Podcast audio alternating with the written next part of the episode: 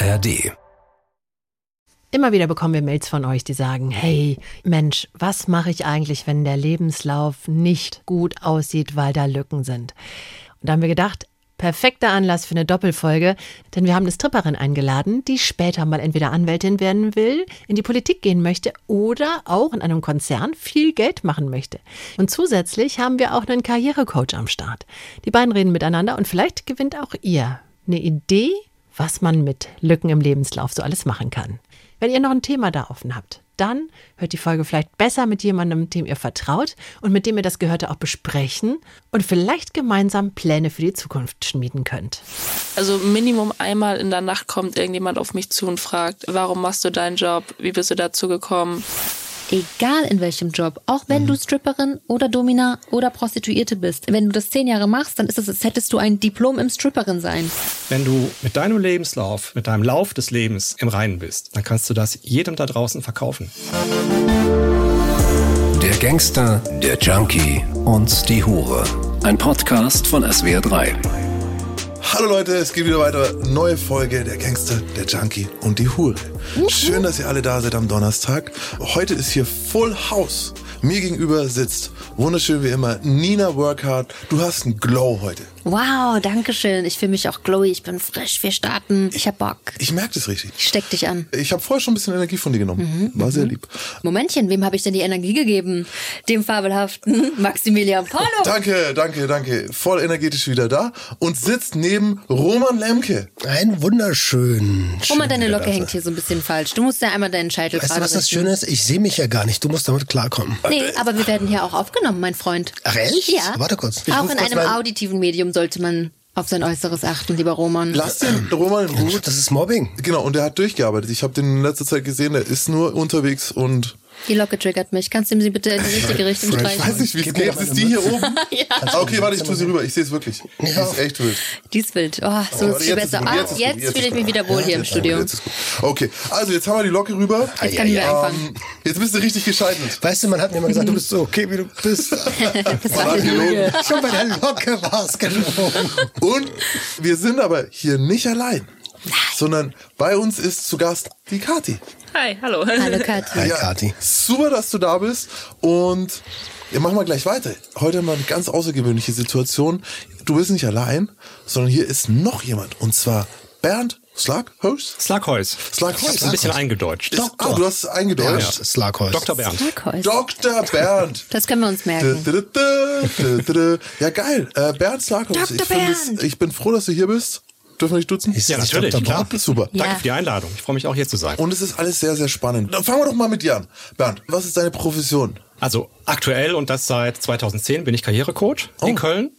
Das heißt, zu mir kommen vorwiegend Arbeitnehmer, Angestellte, die ähm, irgendwas in ihrem Beruf verändern wollen. So der Klassiker ist irgendwo in den 40ern bis Mitte 50, ne, so ein paar Jährchen Berufserfahrung schon hinter sich und die halt sagen, ich will nochmal die Branche wechseln, ich muss aus der Bankenbranche raus, ist alles zu schmutziges Geschäft geworden. Ähm, genau, also eigentlich geht's immer darum zu überlegen, was macht den nächsten sinnvollen Schritt im Beruf für jemanden aus. Die wenden sich freiwillig an dich oder wirst du vom beispielsweise von der Agentur für Arbeit oder so empfohlen, vermittelt, Also die, die, die zu mir kommen, kommen alle freiwillig. Die, die finden mich im Netz, finden meine Sachen gut. Ich habe einen eigenen Karriereblog seit vielen Jahren. Die, die kommen freiwillig, zahlen das selbst, weil sie sagen, das ist mir einfach wichtig, jetzt diesen Schritt professionell begleiten zu lassen. Ich würde an der Stelle direkt den Schwank zu unserer Gästin machen. Kommen deine Kunden auch freiwillig zu dir? Die kommen alle freiwillig. Wo- Wollen wir mal raten, was du machst? Wo kommen die denn da hin? Was machen die denn bei dir? Was dürfen die bei dir erleben? Die kommen in einen Club und sehen mich, wie ich mich bewege, wie ich mich ausziehe. Also bist du?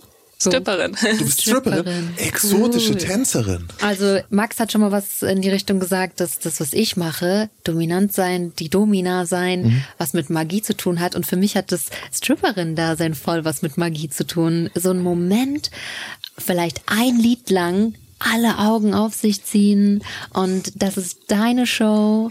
Alle schauen dich gebannt mit strahlenden Augen an. Also für mich hat das was total Magisches. Feenstaub. Ja, Konfetti, alles. Wir wollen Rauch, wir wollen am liebsten eine Seifenblasenmaschine. Ich bin voll, ich bin motiviert. Und jetzt haben wir euch ja beide heute in einer Episode zu Gast, den Karrierecoach und die Stripperin. Ich sag trotzdem Stripperin. Ist das Ist okay? okay, ist das für dich, Problem. fühlst du dich beleidigt? Tänzerin? dann? Nein, Okay. Tänzerin nur Stripperin, ja. Dann danke, dass ich das darf. Das ist eine Premiere. Wir haben zwei Leute, aber wir haben ja das Thema Leichen im Keller. Komm, bleiben wir noch mal bei Kathi. Erzähl mal ein bisschen. Wie sieht's aus, Leichen im Keller? Ich glaube, ich habe sogar zwei mit dabei. Einmal natürlich, dass ich Stripperin bin. Und etwas anderes, das vielleicht für die meisten Menschen vielleicht gar keine Leiche im Keller wäre, ist, dass ich halt gar kein Abitur habe. Und für mich persönlich ist das schon schlimm. Darf ich Wow. direkt fragen, stammst du auch aus einer Familie, in der das eigentlich so zum Grundstandard deiner schulischen Karriere gehört, Abitur, am besten Studium, oder ist es in deiner Familie gar nicht der Glaubenssatz gewesen, dass das sein muss? Gar nicht. Also meine Mutter war immer nur Hausfrau und mein Vater hat auch nie studiert, beide kein Abitur. Wieso ist es dir dann so wichtig, dass du es als Leiche bezeichnest, keins zu haben? Das wundert mich auch. Mm, Also ich würde halt gerne studieren und alle in meinem Umfeld studieren und das ist voll komisch, immer gefragt zu werden, ja, was studierst du so? Und ich sag denen, geht leider nicht. Äh, Ich habe zweimal die Schule abgebrochen und halt mir immer gesagt, ja, ich will es unbedingt machen. Und das ist wie so eine offene Rechnung mit mir selber. Okay, also es geht gar nicht darum, wer es von außen irgendwie so sehen könnte, sondern du hast es mit dir selber, ist es ein Also Thema. für mich persönlich ist das eine größere Wunde. Wow, spannend, weil es gibt ja sehr, sehr viele Leute ohne Abitur. Da gehen wir später nochmal ja. drauf ein, auf diese Leiche. Und die zweite? Stripperin. Achso, Also, das, das ist Das schon ist deine. Das ist im Grunde, die kam dir so bekannt vor. Ja, das war für mich, das war jetzt für mich einfach. Vor allem Vollkommen ähm, okay. für uns ist das komplett normal. Gibt's Leute in deinem Umfeld, die nicht wissen, was du machst? Einige, ja. Da wird's, glaube ich, erst zur Leiche. Oh ja. Also führst du auch ein Doppelleben, so wie ich es ganz, ganz lange geführt Ja, habe. doch. Und wissen deine Eltern? Entschuldigung. Meine Eltern wissen das ja. Meine Mitbewohner und auch einige Freunde von mir, aber nicht alle. Wo machst du die Grenze, wem du das erzählst und wem nicht? Also klar, die Leute, die ich täglich sehe, denen muss ich das ja erzählen, weil die würden sich ja wundern, warum komme ich frühmorgens nach Hause und bin über Nacht weg. Und äh, bei meinen Freunden ist es so nach dem Bauchgefühl. Also hast du schon so auch das Gefühl, dass es Leute gibt in deinem engeren Umfeld, die dich dafür judgen würden? Das auch, das ist mir sogar schon ein paar Mal passiert, aber mir ist halt wichtiger, dass ich weiß, dass die Leute dicht halten. Also es gibt ja auch Menschen, die vielleicht aus Versehen was weiter tratschen oder einfach, weil die sich selbst interessant machen wollen. Und da passe ich halt sehr doll auf.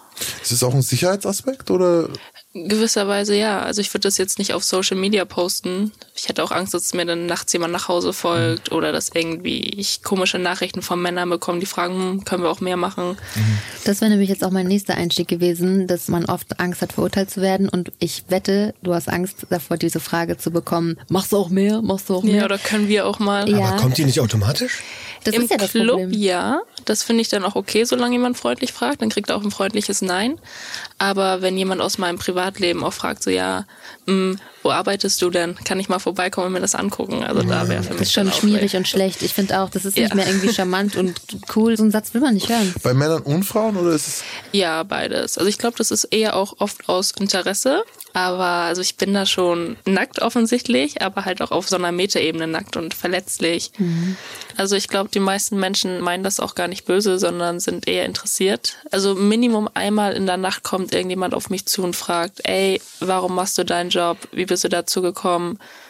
Wie geht's dir damit? Wirst du gezwungen? Also ich habe das, als ich Kellnerin war oder im Einzelhandel gearbeitet habe oder bei der Versicherung, hat mich das noch nie jemand gefragt.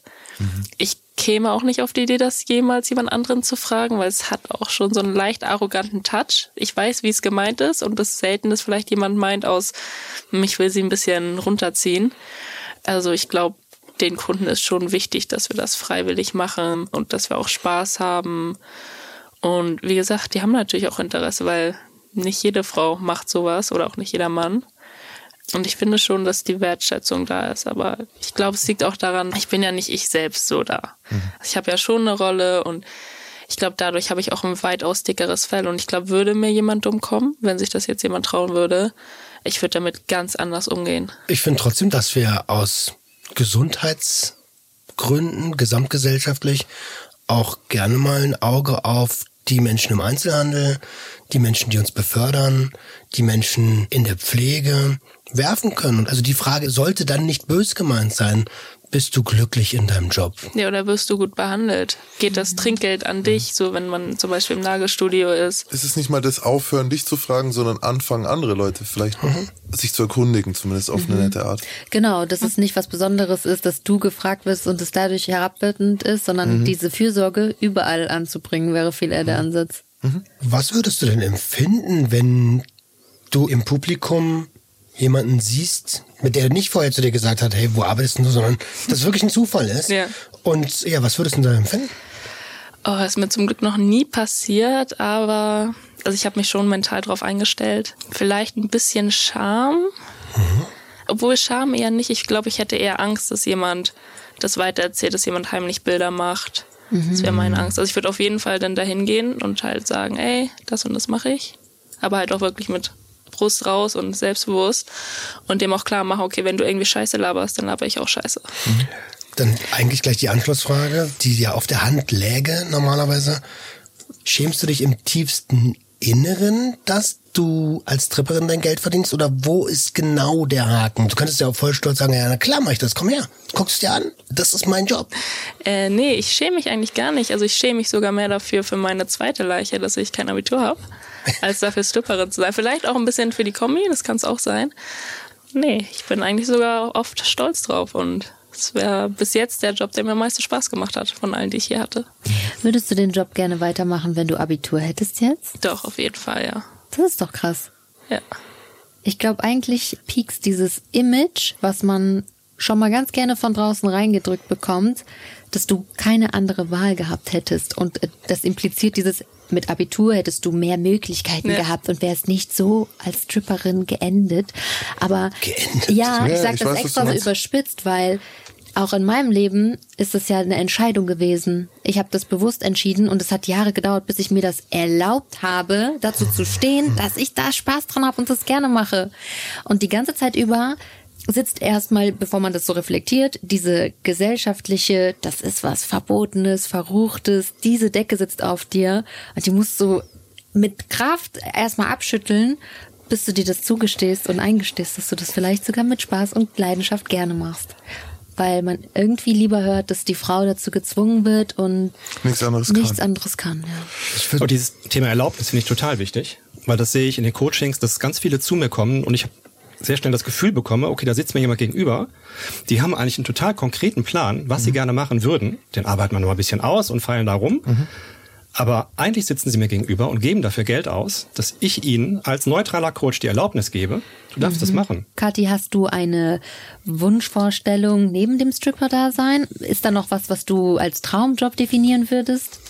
Ich würde ja gern studieren. Ich Aber was? Jura, könnte ich mir vorstellen. Vielleicht auch Politikwissenschaften, Wirtschaftswissenschaften. Okay. Wow. Oder vielleicht eine Unternehmerkarriere. Also mir ist schon wichtig, später viel Geld zu verdienen, auf jeden Fall, ja. Kann ich nachvollziehen. Finde ich auch. Ich finde es toll, dass das eine Frau sagt. Weil auch bei uns Frauen ist dieses, hey, ich liebe es, viel Geld zu verdienen und das ist mir wichtig. Geld hat einen Wert in meinem Leben. Ist bei Frauen so materialistisch und äh. aber wo ist das Problem? Bei Männern ist das schon lange cool, wenn die viel Geld verdienen. Eigentlich waren die immer die, die viel Geld verdienen durften, sollten, mussten. Ja. Ist es nicht äh, nur eins der Werkzeuge des Patriarchats gewesen, Ja, das man euch ja. beibringt, dass das ihr nicht zu haben habt? Jetzt haben So. wir es. Jetzt können wir es alleine erwirtschaften. Die Freiheit des Individuums. Ihr seht, da steckt so viel drin, deswegen machen wir wieder zwei Episoden daraus. Und in dieser Folge konzentrieren wir uns auf dich, Kathi. Ich bin sehr gespannt. Erzähl doch vielleicht einfach erstmal, wie bist du dazu gekommen, Stripperin zu werden? Also ich habe das erste Mal 2020 äh, eine kurze Zeit gearbeitet, bin sogar deshalb von einer Kleinstadt in eine Großstadt gezogen. Aber ich glaube, rückblickend habe ich immer halt auch teilweise scherzhafterweise gesagt, okay, wenn ich tanzen könnte und wenn ich Brüste hätte, würde ich Stripperin werden, weil ich fand allgemein eh dieses Rotlicht und die gesamte Sexbranche irgendwie schon als Jugendliche interessant. Kann ich absolut nachvollziehen. Mich hat's nie abgeschreckt irgendwo. Mich Nie. ja auch gar nicht. Ne? Also mittlerweile denke ich auch, okay, ich könnte einige Sachen nicht machen, die andere könnten oder die einfach auch sogar viel mehr Geld bringen. Aber der Reiz war immer da, der Reiz ist verboten und der Reiz vom schnellen Geld. Und wie ist es mit dem Tanzen? Weil das mit den Brüsten ist Das ja mit den Brüsten verstehe ich auch nicht. Ich sehe Also, es ja. gleich. Er hat's gesagt, er, er sagt es. Er hat's gesagt. Okay, gut. Er hat's gemerkt. Nee, ich habe mir die mit 19 Jahren machen lassen. Ich hatte vorher immer so ein A-Körbchen. Also es sah ganz nackt, ganz gut aus. Und ich bin auch wirklich, ich glaube, momentan die Einzige in meinem Club mit gemachten Brüsten. Oh. Aber ich wollte einfach immer größere. Ich habe darunter gelitten und blöde Kommentare von Menschen bekommen, die mir mal was bedeutet haben. Und es war immer so ein Ding. Da kann Das jede Frau ich. relaten. Ja. Gerade im Bereich Bodyshaming sind Dinge, die bei Frauen jetzt schon nicht mehr okay sind, wo auch wir gesellschaftlich sagen, halt, das ist nicht mehr okay. Und klar passiert es in Schulen noch und äh, bei Leuten, die noch nicht educated sind. Aber bei Männern ist es noch vollkommen okay. Was bei Männern irgendwie als witzig gesehen wird, wenn du dich darüber lustig machst, geht bei Frauen schon lange nicht mehr. Und deswegen wollte ich mal Gut, dass du es ansprichst, ohne Spaß. Ich habe es echt bei Männern viel weniger auf dem Schirm als bei Frauen tatsächlich. Wie ist das mit dem Tanzen? Wann hast du das gelernt? Äh, genau. Professionell gelernt gar nicht. Also ich habe mich, bevor ich das erste Mal 2020 da in diesem Club war, ungefähr ein halbes Jahr vorbereitet. Ich habe erst die Brüste machen lassen, mir dann eine Pole Dance Stange gekauft, ein bisschen geübt. Also ich bin jetzt immer noch nicht die beste Tänzerin, ne? aber es äh, reicht.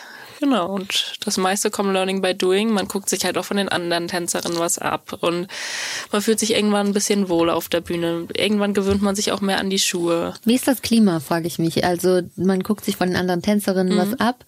Ist das Zickenkrieg, wenn ich das so salopp sagen kann, oder ist das ein sehr unterstützendes Milieu da in Ich würde Club? sagen, bei uns auf jeden Fall sehr unterstützend. Ich weiß aber von anderen Mädels, die vorher in anderen Clubs waren, dass es auch ganz anders Mhm. sein kann. Und bei uns, man versteht sich sehr gut, man trinkt zusammen. Man geht auch mal zusammen in, ins Private, macht eine Show gemeinsam. Können wir das Mann durch wir streichen? Wir, sorry, wir machen eine Show. Und was ist das Private? Ja, was ist das Private? Private Dance ist ein Lapdance im Separé. Separé. Also in unserem Club ist das mit Anfassen. Es gibt sicherlich auch Clubs, wo das ohne Anfassen ist, zum Beispiel in Amerika. Und das kostet dann aber extra.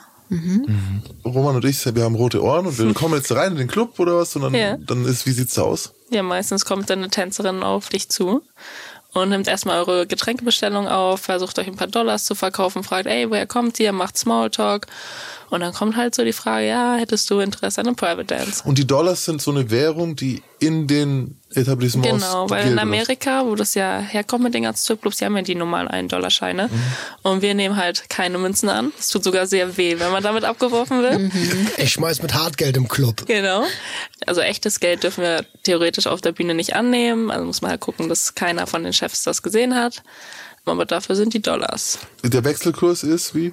Bei uns ein Dollar, ein Euro. Ah, okay, also es geht darum, dass man sozusagen 1-Euro-Scheine Genau, produziert. zum sozusagen. Zustecken. Ah ja, okay, cool. cool Jetzt muss man, glaube ich, aber auch Bühne. noch mal eine Sache ganz klar erwähnen. Gibt es Leute, die vergessen, dass dieses Papier, dass wenn sie dir das geben, dass du nicht gleich ihr Eigentum bist und dass man für einen so einen Papierdollar schon gar nicht alles bekommt? Sicherlich gibt's da so ein, zwei Männer. Aber ich finde sogar, dass sehr viele Männer auch verstehen das. Also ich lasse mich zum Beispiel nicht anfassen für Dollars auf der Bühne. Ich mache das nur im Private. Aber ich, ich habe auch Kolleginnen, die lassen sich da an die Brüste gehen.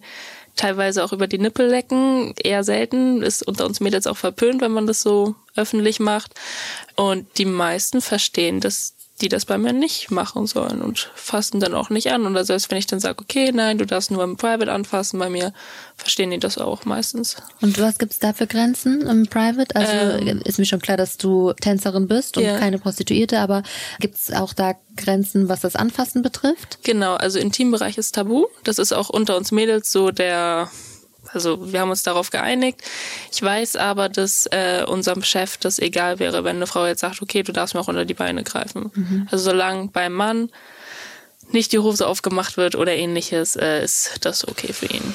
Also jetzt habe ich meinen Mut zusammengefasst. Jetzt habe ich meine Dollars.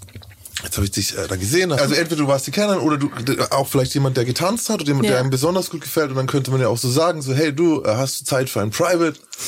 Und dann würdest du sagen, ja, dafür arbeite ich hier. Ja. Das ist mein Job. Das ist, das ist mein Job. Und dann sage ich, ja, was kostet denn so ein Private?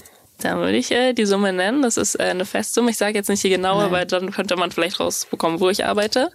Von wo bis wo gibt's denn das so in? Von Irgendwas Dreistelliges. 100 bis 500 Euro. Ah ja, doch schon. Okay. Das ist schon ein bisschen teurer, sicherlich, ja. Wie lange geht so ein Private Dance? Circa? Zwischen äh, fünf Minuten und einer Stunde. Oh, eine Stunde Eine ist anspruchsvoll. Stunde. Eine Wow. Stunde ist anspruchsvoll. Ja, aber da tanzt du nicht durch. Nee, also da macht man dann auch meistens man eher ja, vielleicht kuschelt mit jemandem, also eher da sitzt oder post, anstatt wirklich tanzt. Und meistens diese Stunden Private Dance, da gibt's auch gratis Getränke dazu und dann kann man auch schön mit dem Kunden trinken, sich unterhalten und Ja. dann geht die Zeit sehr, sehr schnell vorbei. Ja.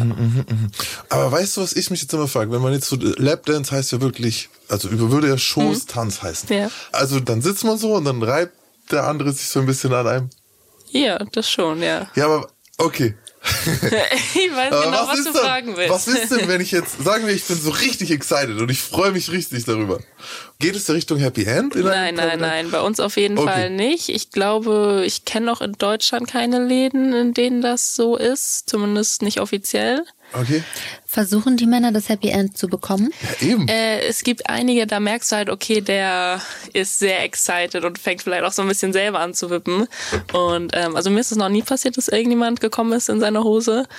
Aber äh, ich weiß es von einer Kollegin. Also natürlich merkt man bei einigen Männern, dass sie einen Ständer haben. Na klar, bei einigen, kommen sie auch dahin. aber auch nicht. Also entweder hatten die zu viel Alkohol oder fanden das vielleicht doch nicht so geil.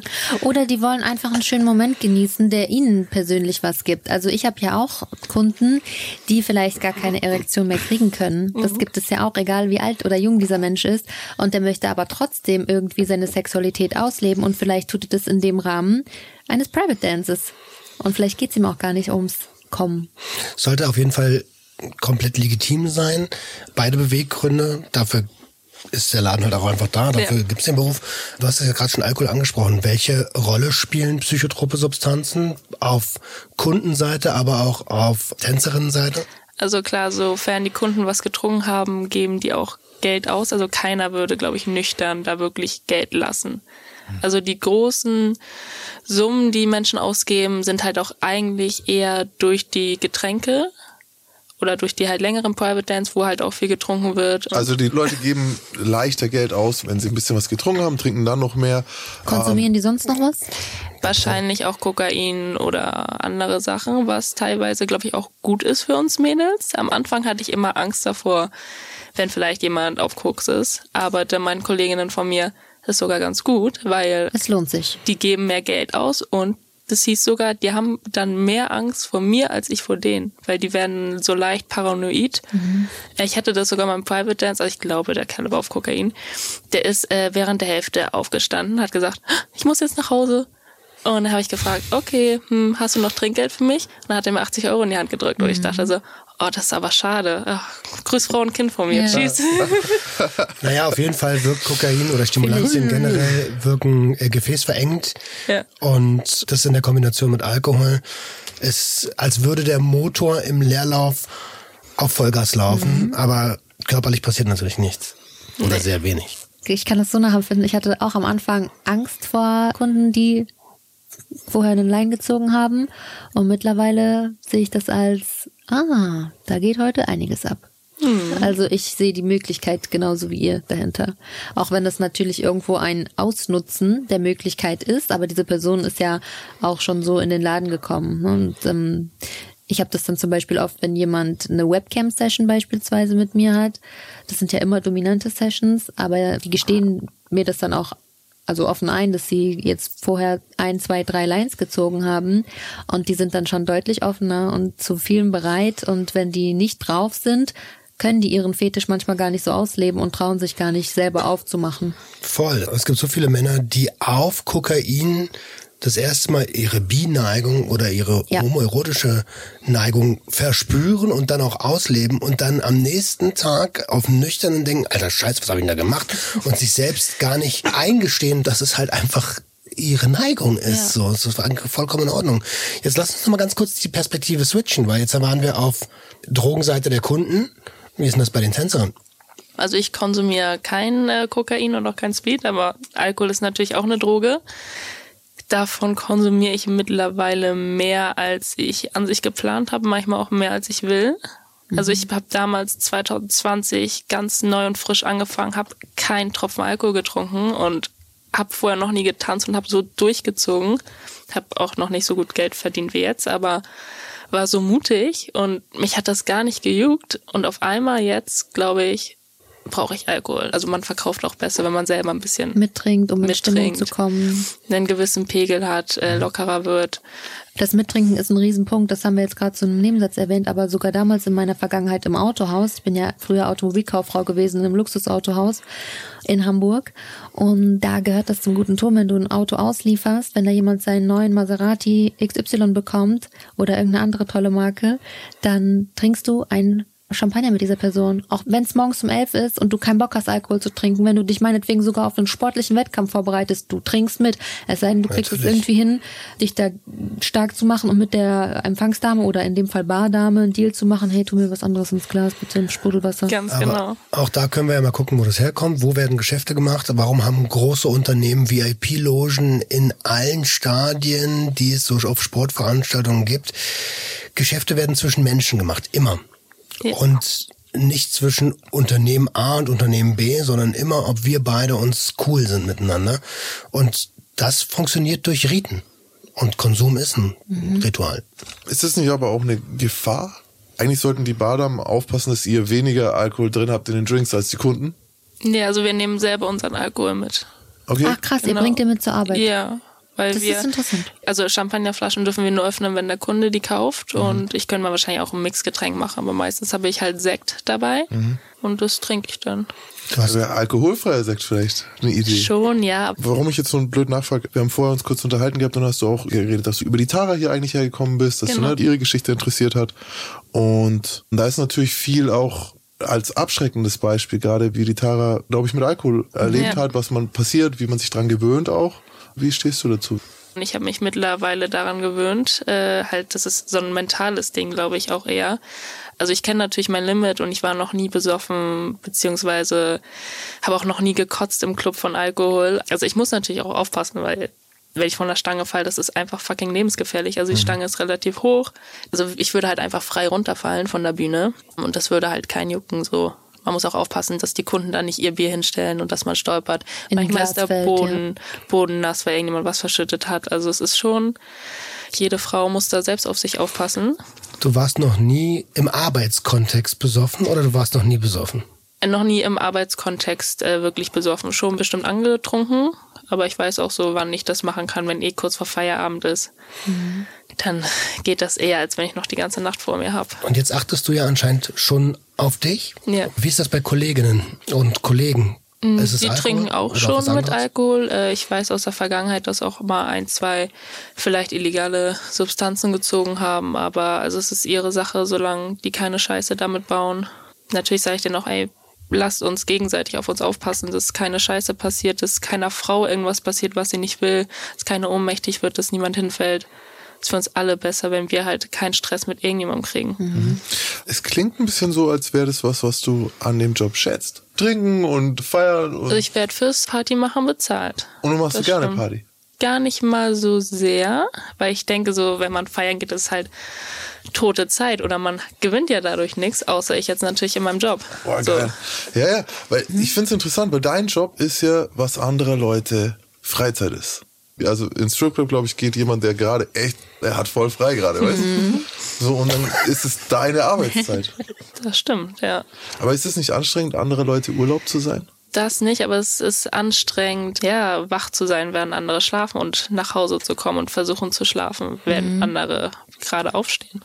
Was ich mich jetzt die ganze Zeit schon frage, ist, wie lange glaubst du, das machen zu können? Also rein vom Aussehen her und vom wirtschaftlichen bis maximal 35. Krass. Ja, Also ich habe vorher ja vier Tage die Woche gearbeitet und habe jetzt seit zwei Monaten auf zwei Tage die Woche gewechselt. Darf ich fragen, von, von Donnerstag bis Sonntag oder was sind die äh, Tage? Mittwoch bis Samstag, teilweise auch Sonntag. Da habe ich halt gearbeitet, aber ich konnte irgendwann nur noch mittags einschlafen. Ich hatte dann zwar auch sieben, acht Stunden Schlaf, aber ich hatte einmal eine Situation, da bin ich einmal auf dem Weg zur Arbeit fast von Auto gerannt, irgendwie weil ich mental irgendwie nicht ganz wach war. Einmal habe ich fast beim Dönerladen vergessen zu bezahlen. Meine Freunde haben mir gesagt, äh, du guckst die ganze Zeit so durch einen durch, du bist so müde. Und das waren noch Leute, die nicht von meinem Job wussten. Und ich war irgendwann auch sehr fertig mental. Das ging vielleicht so in die Richtung Burnout. Ich war dauernd krank. Das war halt auch einer der Gründe, weshalb ich gesagt habe, vier Tage gehen nicht mehr. Das Äh, ist aber vielleicht tatsächlich doch so ein Effekt von, ich arbeite immer dann, wenn alle frei haben. Ich bin die gute Zeit für Genau. alle anderen. Ja. Und auch wenn du da Party machst und fürs Party machen bezahlt wirst, Ja. das laugt dich aus. Ja, Ich find's aber toll, dass du diese Hinweise von deinen Freunden, hm, du guckst durch uns durch, dass du das aufgenommen, ernst genommen Ja. und die Arbeit reduziert hast. Das heißt, ähnlich wie bei Sport, du hast jetzt noch zehn gute Jahre. Ja, quasi. Also ich bin 24. Ich glaube, ja, mit Ende 20 wird es ein bisschen weniger werden, inwiefern die Kunden mich auch attraktiv finden. Findest du es traurig, dass es so ein oberflächlicher Job ist und du rein auf deine Optik reduziert wirst? Also eigentlich nicht nur auf die Optik, weil ich habe viele wunderschöne Kolleginnen und ich finde auch so viele viel, viel schöner als mich selbst. Aber ich höre halt auch oft von Kunden, ja, dass sie mich auch wegen meiner Art halt gebucht haben und ich merke das halt auch selber, dass ich anscheinend da sehr gut auf Leute zugehen kann, die überzeugen kann von mir. Es hat mich ein bisschen erinnert an Sales. Wieder. Das ist ein So, es ist ein Vertriebsjob, ja. Vertriebsjob. So, Aussehen ist gut, gewisses Aussehen ist Muss. Ist ein Aber Türöffner, ab ja. dann ist es schon wieder halt, wie du verkaufst. Ja, und sie hat auch eben was ganz Wichtiges gesagt. Am Anfang war ich noch nicht so gut und dann nach ein paar Jahren und so weiter. Und du konntest jetzt diese vier Tage auf zwei reduzieren. Und ich habe das auch so oft und das ist was, was mich ärgert, dass Leute von außen gerne deinen Erfolg sehen, vielleicht deine mm, Luxusgüter, wenn du irgendwas hast, was du sehr liebst, beispielsweise Taschen, Schuhe, Uhr, keine Ahnung, irgendwas, was man sieht. Und die Leute denken, ja, wenn ich das auch mache, dann habe ich das auch. Dann habe ich auch diese Güter. Aber dass du jahrelang darauf hinarbeiten musstest, bis du so gut bist, egal in welchem Job, auch wenn du Stripperin oder Domina oder Prostituierte bist. Wenn du das zehn Jahre machst, dann ist es, als hättest du ein Diplom im Stripperin sein. Nicht die Dame, die heute in den Laden kommt, kann das genauso machen wie du mit zehn Jahren Erfahrung. Und oft finde ich das sehr anmaßend, wenn Leute von außen auf äh, Rotlichtjobs zum Beispiel so gucken als, ja, wenn ich mich ausziehe, kriege ich das gleiche Ja, Geld. das ist doch bei jedem Job. Es So, guck mal, wie oft wir als Content Creator hören, ja, wenn ich mir eine Kamera einstelle und ein Mikrofon, dann kann ich das auch verdienen. Nein, kannst du nicht, Bruder, weil du bist nicht 15 Jahre durch die Scheiße gelaufen, durch Mhm. wie wir gelaufen sind. Du würdest dich nicht vor zwei Leuten hinstellen und dein ganzes Programm runterrattern. Du musst erstmal 150 Mal von der Stange fallen oder 150 Mal umsonst irgendeinen Job machen, bis dir jemand Geld dafür gibt und bis jemand sagt, so, jetzt kann ich dich gebrauchen. Was mich ganz arg interessiert, dein Bild von Männern. Weil auf der einen Seite ist es ja, du siehst den Kunden, der Kunde kommt rein jetzt in den Laden und ab dann musst du ja irgendwo den Dollarschein sehen und sagen, okay, komm, man kann ja so gut wie möglich seine Arbeit machen und trotzdem so viel wie möglich Geld dafür haben wollen. Ja. Aber hat sich dein Männerbild an sich ein bisschen verändert? Hast du was über Männer gelernt, was du vorher nicht wusstest? Gar nicht eigentlich. Nicht zum Negativen. Also ich muss ehrlich sagen, ich glaube, ich stehe auch ein bisschen mehr auf Frauen. Also ich bin bisexuell. Aber ich habe mehr männliche Freunde als weibliche und ich schätze Männer auch sehr und auch dieses ganze, also in der heutigen Zeit heißt es ja, oh, toxische Männlichkeit, alle Männer sind Schweine etc. pp. Also klar, es gibt widerliche Männer, keine Frage, aber ich würde da nicht mitgehen, dass alle Männer per se schlecht sind und auch nicht Männer, die sorry, äh, Spaß an einer nackten, schönen Frau haben, sind ja auch keine schlechten Menschen, äh, weil wir Frauen dürfen das theoretisch so. Und ich bin voll bei dir. Das ist schon wieder von außen dieses, die Schweine, die gucken sich eine nackte Frau an. Wir, Ja, die Schweine bezahlen mich. eben, wir leben davon, dass die ihre Sexualität ausleben, wie Ja. auch immer. Das ist Und uns halt. geht's ja gut dabei. Hast du ein paar Benimmregeln? Also zuerst mal freue ich mich, dass du keine so schlechten Erfahrungen gemacht hast. Ne? Vielleicht für die Männer, die nicht wissen, wie man sich zu verhalten hat. Wie verhält man sich denn richtig? Weil die Grenze ist ja schon krass. Kurze Geschichte. Ich war eine lange Zeit auf Fetisch feiern. Viele super sexy angezogene, extrem freie Umgebung. Und ich habe dabei fast so ein bisschen verlernt, wie man auf einer normalen Party sich zu verhalten hat. und das ist, du gehst jetzt auf einer Fetischparty nicht rum und grabst Leuten an den Arsch oder so.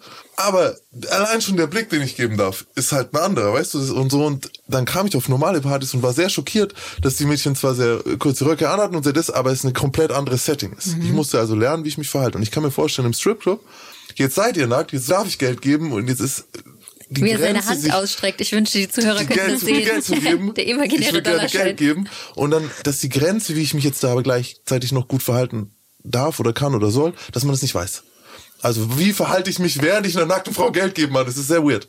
Also in allererster Linie äh, fass sie nicht einfach an, auch wenn du ihr Geld gibst. Also viele signalisieren, okay, du darfst mir Geld geben oder also ich signalisiere auch, wohin das Geld äh, soll.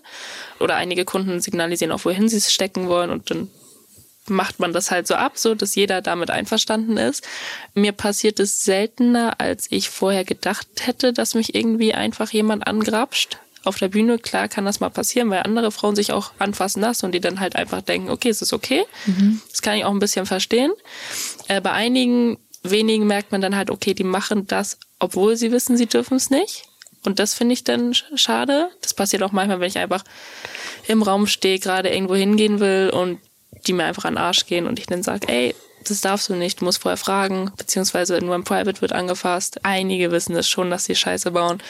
Was mich persönlich sehr stört, ich finde das fast noch schlimmer, als es mit dem einfach anfassen ist, wenn Leute einfach ihre Handys rausnehmen und versuchen heimlich Bildaufnahmen, Videoaufnahmen zu machen.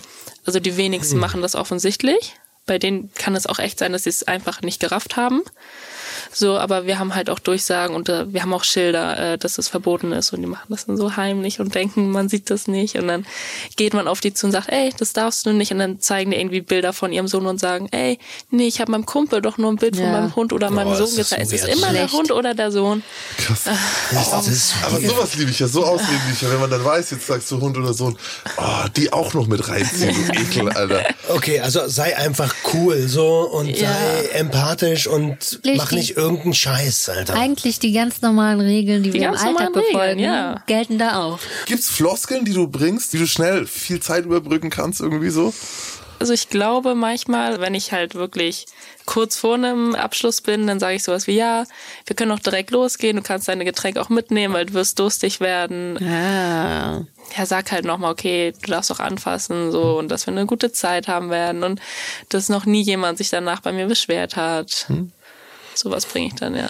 Manche Leute haben ja auch das Bedürfnis, danach zu sprechen nochmal irgendwie so. Also nach dem Erlebnis irgendwie noch dir Zeit zu rauben, in Anführungsstrichen, weil sie dich nicht einfach stehen lassen wollen. Genau, dann sage ich sowas wie, ja, meine Kolleginnen brauchen jetzt den Raum oder ich sage sowas wie, ich habe gleich noch einen anderen Private und wenn ich den verschieben soll, dann musst du noch mal ein bisschen äh, Geld geben. Das ist schon pushy, ne? Das ist pushy, schon ist pushy. Du kannst auch Ja, sagen, hey, aber das geht, aber mit einem. Augenzwinkern. Und ich glaube, ich bin mitunter eine der Mädels, die am meisten pushy ist, aber das ist auch gut Aber auf so eine Hintertürart. ja, Ich verstehe das gut. Weißt du, warum Ja. ich dich vorhin gefragt habe, was glaubst du, wie lange du das machen kannst? Weil du hast ja eingangs gesagt, du hast eine Leiche im Keller und die ist kein Abitur zu haben. Das heißt, irgendwo muss ja ein Glaubenssatz drin sein, wenn ich das nur noch zehn Jahre machen kann, was mache ich denn danach mit meinem Leben? Ja. das auf jeden Da Fall. ich ein Seufzen. Ja, es, ist, es, ist, es gehen mir gerade viele Dinge aufs, äh, durch den Kopf. Also klar, der Lebensstandard, den will man auch halten. Auf der anderen Seite, man will jetzt nicht so eine riesige Lücke haben im Lebenslauf, weil ich glaube nicht, dass ich da irgendwie in einem Bewerbungsgespräch irgendwann sagen kann, ach so, ja, ich war zehn Jahre lang Stripperin, so. Warum sagst du nicht, du warst zehn Jahre Vertrieblerin? Ey, wollen denn den alten Arbeitgeber wissen? Naja. Was sage ich denn? Den Arbeitgeber. Aber du hast zehn Jahre lang verkauft. ja, was habe ich denn verkauft? Ein gutes Gefühl. Ein gutes Gefühl, ja, stimmt. Okay. Und das ist am Ende alles, was Menschen immer verkaufen. Aber noch einmal, bevor wir da reingehen, weil jetzt ist mir erstmal das aufgefallen, so, ich habe auch ein Vorurteil. Und zwar, weil ich, wenn ich eine Frau wäre, also ich bin ja schon als Mann irgendwie sehr nah, dass ich die Hure in dem Podcast äh, die Rolle einnehmen hätte können. Wenn ich mal krank bin, kannst Wenn du mal krank bist, dann übernehmen. mache ich, übernehme ich. Äh, da ist nichts verkehrt. Ich, ich denke, deswegen habe ich den Podcast ja auch übrigens ursprünglich hier. Ne, ne, das, ist ja, das ist ja mein Baby gewesen, weil ich alle drei Rollen in mir sehe. Habe ich damals schon gedacht, kann ich alles drei machen. Und ich würde, wenn ich halbwegs gut getanzt hätte und so, dann würde ich gleichzeitig noch die alten Pleaser-Schuhe verkaufen, dann würde ich meine alten Tanzklamotten verkaufen, dann würde ich gleichzeitig noch jeder Typ, der mich hier retten will, den würde ich auch noch mitnehmen. Also den Retter, der darf mir gerne Geld überweisen. Also ich würde alle Bereiche im Rotlicht wahrscheinlich abdecken, die ich irgendwie in meine Finger kriegen würde. Vollzeithure. Vollzeitruhe. Oder ist es bei dir nicht so? Also warum, du sagst Tänzerin, fertig. Also ich habe schon mal über OnlyFans nachgedacht. Zum Beispiel. Da ist halt das Problem, das bleibt ja für immer im Internet. Und ich sag über mich selbst so, das größte Problem in meinem Job sind diese Aufnahmen, äh, die ich halt nicht haben will, selbst wenn die nicht im Internet sind irgendwann, Mhm. sondern nur auf dem Handy ist es halt einfach, ich will das nicht so. Ich will nicht, dass jemand sowas hat von mir Und ich bin damit nicht einverstanden. Und mhm. jemand hat dadurch eine gewisse Macht über mich, selbst auch über Bilder, die ich freiwillig ins Internet stelle. Und das kann halt später, insbesondere im Berufsleben, halt wirklich das Genick brechen. Und ich rede jetzt nicht über Jobs im Einzelhandel, die man eh irgendwie immer bekommt. Aber stell dir vor, irgendwann mache ich krass Karriere in einem Unternehmen, in der Großkanzlei oder was weiß ich. Ja, das Kanzlei, okay, das heißt schon. Bin ich keine Ahnung. Mal gucken, mal gucken. Mhm. Und dann kommt mein Chef irgendwann auf mich zu und sagt, hier, äh, Frau Katharina, äh, was ist denn das hier? Wurde mir hier anonym zugemeldet. Äh, können Sie das mal bitte erklären? Also ich kann das super nachvollziehen. Ich habe jahrelang alles anonym gemacht, bis ich mich dann bewusst dazu entschieden habe, mein Gesicht zu zeigen und mich auch offen darzustellen. Aber das ist ja wirklich eine Entscheidung, die man bewusst treffen muss, weil, wie du Kathi das schon richtig gesagt hast, das Internet vergisst nichts und das muss einem bewusst sein. Also das ist eine Sache, die man sich gut überlegen sollte, weil man diesen Schritt nicht mehr rückgängig machen kann. Äh, jetzt hast du Kanzlei gesagt, du hast gesagt, mir fehlt mein Abitur, das ist meine Leiche im Keller. Ich weiß selbst, wie schwer das ist, auf dem zweiten Bildungsweg Abschlüsse nachzuholen. Was ist dein Plan? 100%ig weiß ich das noch nicht, aber mir ist halt auf jeden Fall wichtig, dass mir alle Türen offen stehen. Weil das bin ich halt in meinem Leben lang gewohnt gewesen, dass es nicht der Fall ist. Mhm. Also wichtig ist mir auf jeden Fall, dass ich gutes Geld mache, dass ich auf eigenen Beinen stehe, nicht von irgendwie einem Mann oder einer Partnerin oder irgendjemand anderem abhängig bin. Und dass ich halt auch glücklich bin, dass ich jetzt mir nicht den Arsch komplett kaputt arbeite, was Gutes für andere tue oder halt wirklich einfach stolz darauf sein kann. Jetzt habe ich jemanden Augen leuchten sehen. Dr. Bernd, also du hast jetzt schon eine Reihe von Informationen bekommen. Und ich glaube, gerade jetzt die Zusammenfassung von dem, wie Kati sich vorstellen könnte, später zu arbeiten. Hast du schon Ideen? Klingelt schon was? Läuft schon ein Programm? Also erstmal habe ich mich jetzt ganz lange zurückgehalten ja, ja, und echt wirklich so den Reißverschluss vor den Mund gemacht. Viele das schwer. Weil ich natürlich zwischendurch schon ganz viele Ideen im Kopf hatte, wo mhm. ich gerne reingegangen wäre ich muss ja mal was ganz Wertschätzendes sagen. Ne? Wir haben uns jetzt auch kurz vorher noch kurz kennengelernt. Wir haben zusammen im Taxi gesessen und ich war total beeindruckt. Also wir sind beide gleichzeitig eingestiegen, saßen beide hinten und der Taxifahrer war sofort massiv auf dich fokussiert. Ihr habt im Grunde die meiste Zeit des Gesprächs euch unterhalten über Technik, über Radaufhängungen, über Federungen, über den kleinen Bildschirm, den wir da hinten vor dem Sitz hatten. Ich habe echt in dem Moment gedacht, was passiert hier gerade? Hallo? Mhm. Richtig toll. Klasse. War das eine S-Klasse, in der ihr gefahren seid? Ich habe keine Ahnung. Keine ich habe gar keinen Führerschein. Ich kenne mich gar nicht aus dem Auto. Das ist noch besser, noch geiler. Das, das hättest du jetzt nicht sagen sollen, weil die Nina war jetzt schon so Ich wollte gerade sagen, ich dachte, ich habe eine verbündete Autoliebhaberin hier am Tisch sitzen. Noch geiler. Mein erster Gedanke war, boah, was bist du? Empathisch, reflektiert, klug. Deine Persönlichkeit ist echt krass. Okay. Ja, und das, das ist das Thema, was wir eben schon mal hatten, so dieses auch dein, kein Abitur zu haben. Also cool, dass du es jetzt nachziehst und so für dich sagst, ich will da jetzt irgendwie auch den Haken dran kriegen. Also bist du dabei? Ja, mehr oder weniger. Also meine Disziplin ist nicht so. bist du an der Schule gerade angemeldet? Nee, ich mache das autodidaktisch selber. Okay, wow. Ja, weil ich dachte, okay, das geht schneller als nochmal drei Jahre Schule und da war wieder der Ehrgeiz. Okay. Ich wollte da gar nicht so tief reingerätschen jetzt, aber das hatten wir noch gar nicht, ne? Dass du gerade tatsächlich dabei bist, dein Abitur selber zu machen. Ja. Ohne eine Abendschule, ohne, also einfach nur, ich mache jetzt Abitur oder was? Genau, also wie gesagt, Abendschule würde, okay, vielleicht wird's gehen in der Woche, aber mir ist halt auch so die Freiheit wichtig, dass ich jedes Fach einzeln lernen kann. Ich war in der Schule oft überfordert, weil es einfach sehr viel auf einmal war und ich mal einen mhm. schlechten Tag hatte. Das mich irgendwie mal nicht konzentrieren konnte. Und dann einfach war es alles zu viel, weil ich auch alles so perfekt machen will. Und Aber auch das hat ja was mit Stärken zu tun. Mhm. Mit Stärken und deiner Persönlichkeit. Also den goldenen Tresor habe ich nicht, der sich jetzt hier irgendwie gerade öffnet und sagt, okay, mit 35 wird das jetzt dein neuer Traumjob sein. Aber, und das sehe ich halt auch ganz oft in den Coachings, dass viele auch zu sehr nur so auf dieses Fachwissen schielen. So, ich brauche irgendwelche Abschlüsse, ich muss noch irgendwelche Zertifikate sammeln und dann kann ich erfolgreich sein und Karriere machen. Und das ist es in den seltensten Fällen. Ja, sondern es geht viel mehr darum, zum einen natürlich bei vielen Berufserfahrenen, und du sitzt hier auch als Berufserfahrene, zu sagen, was macht diese Berufserfahrung wertvoll? Mhm. Ja, du hast viele Jahre jetzt im Beruf, in einem Beruf gearbeitet, bist täglich in einem Kundenkontakt, du verkaufst etwas, ja, du bringst eine Dienstleistung. Also ganz ehrlich, ich erbringe auch eine Dienstleistung in meinem Job. Ja, klar. Ihr auch. Cool. Ja, wir verkaufen kein Produkt, wir verkaufen eine Dienstleistung. Dafür bezahlen uns andere. Das ist bei dir nichts anderes.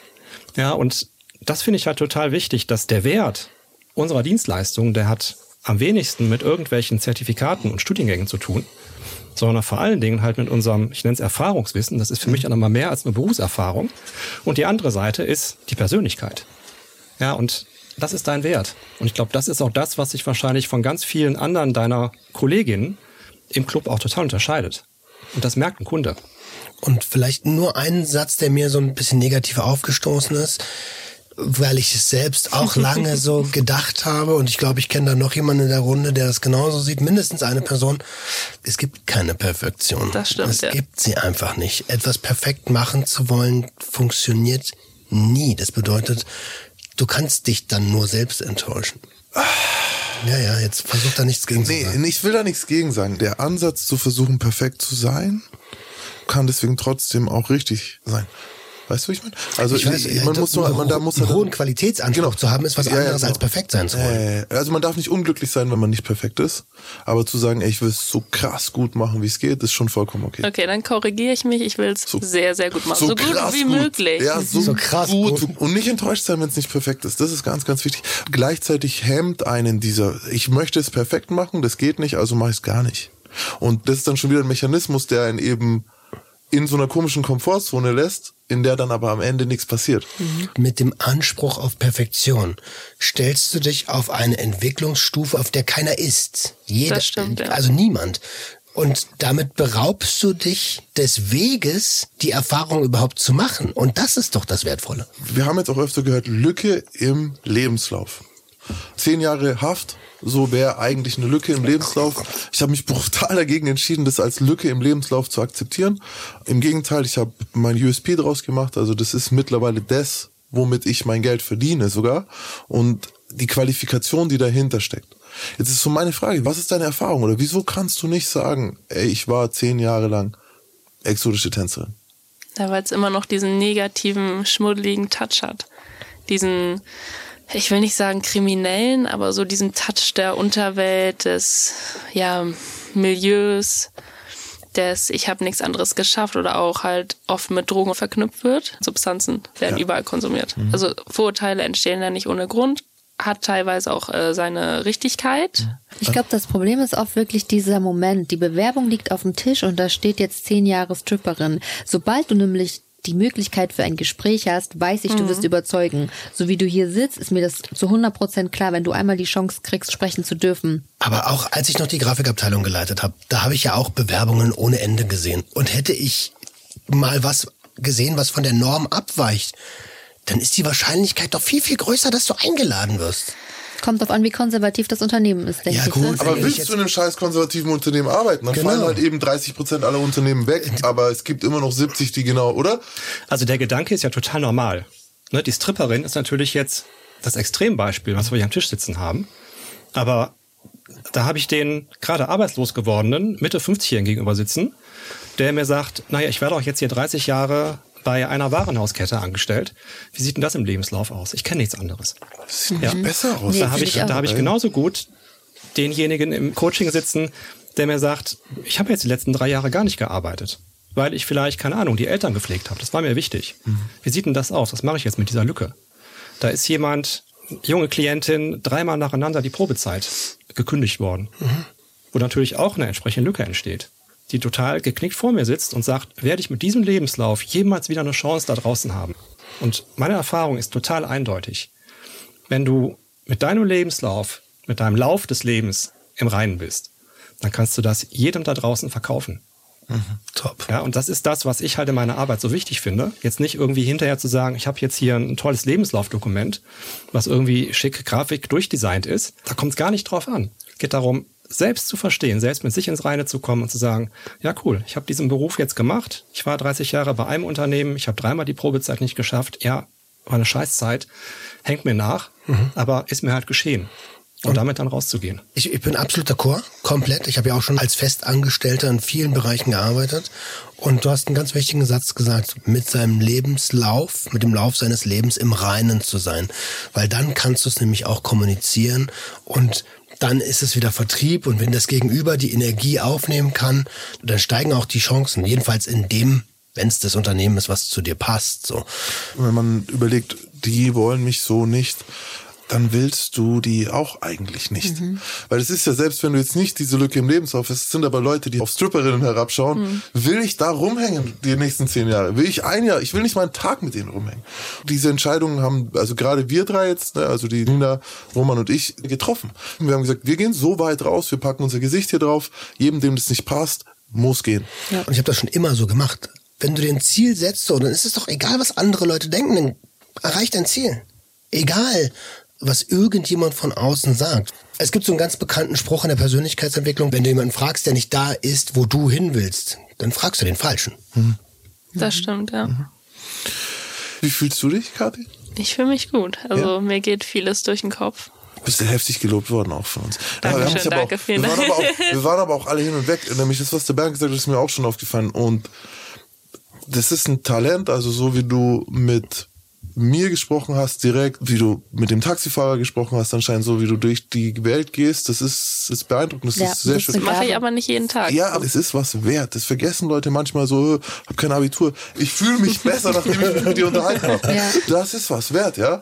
Deswegen lasst euch dafür auch immer bezahlen, wenn ihr- das eure Ja, jeden ist. Unbedingt. Sehr, sehr gut. Also das äh, Stripperin-Dasein ist jetzt mal per se nicht zu beerdigen. Es läuft ja noch und aus meiner Sicht sowieso keine Leiche. Wie würdest du damit weiterverfahren? Also ich werde mein Doppelleben weiter behalten fürs Erste. Aber ich kann mir auch vorstellen, dass ich irgendwann sage, okay, scheiß drauf, ich mach's öffentlich. Man weiß es noch nicht. Da muss man natürlich auch aufpassen, weil man kann sich dadurch viel verbauen. Und mein Abitur, also ich werde das auf jeden Fall weiter verfolgen, einfach insbesondere für mich, um mir das selber zu beweisen. Ich glaube auch, du bist jemand, der das packt. Ich würde das wenigen Menschen zutrauen, alleine das Abitur nachzuholen. Aber ich glaube, du bist so jemand, der reißt das durch, das Ding. Dankeschön. Ich drück dir auf jeden Fall die Daumen. Wir drücken alle die Daumen. Kannst mein Abi haben. Hast du eins? Hast du eins? Ich habe ein Fachabi. Ach, Abi. Wow, das hätte ich Fachabi. Niemals hätte ich damit gerechnet, dass Maximilian Pollux Habe ich im Knast gemacht, ne? Ich wollte es gerade sagen, ich wollte gerade sagen, ja, ja. ist ja gut. die geilste Antwort. Aber gut. Guck mal, da Du hast du die dann Zeit genutzt. Ja. Ja, ich habe viel gemacht. Aber es ist doch Es war nur, weil die hatten offen, die die Fachabi haben, die dürften mehr raus in meinem War klar, dass du waren da größer. Grund hattest. Win-win. Ja, und, aber es war so einfach, irgendwie mit Mitte 20 und es war unmöglich mit 15, 16. Also das, Ja, das ist das so ein bisschen, stimmt, das ist, Aber es wird wieder schwieriger, wenn du älter bist. ja, und jetzt wäre es wieder unmöglich, aber ein anderes Mal. Vielleicht sogar in der nächsten Folge. Ich freue mich auf die Folge mit Dr. Bernd. Da gibt es Dr. Bernd. Ich habe so viele Fragen, was Werte betrifft und ach, also gut. Junge, Junge, Junge, da sehen wir ja schon, welches Spektrum uns nächste Woche erwartet. Ich bin auf jeden Fall gehypt, freue mich riesig und ja, es lohnt sich, nächste Woche reinzuhören und die Episode auch zu teilen. Wenn ihr Fragen habt, schickt sie uns auch gerne an gj.swr3.de und wir würden uns freuen, wenn ihr unsere tollen Stories raus in die Welt tragt und anderen Leuten vom Podcast erzählt, sodass auch die die Möglichkeit haben, Fenster aufzumachen für Themen, die vielleicht noch nicht ganz so nah beieinander sind. Genau. Wir sind raus für heute. Tschüss. Der Gangster, der Junkie und die Hure. Ein Podcast von SWR3.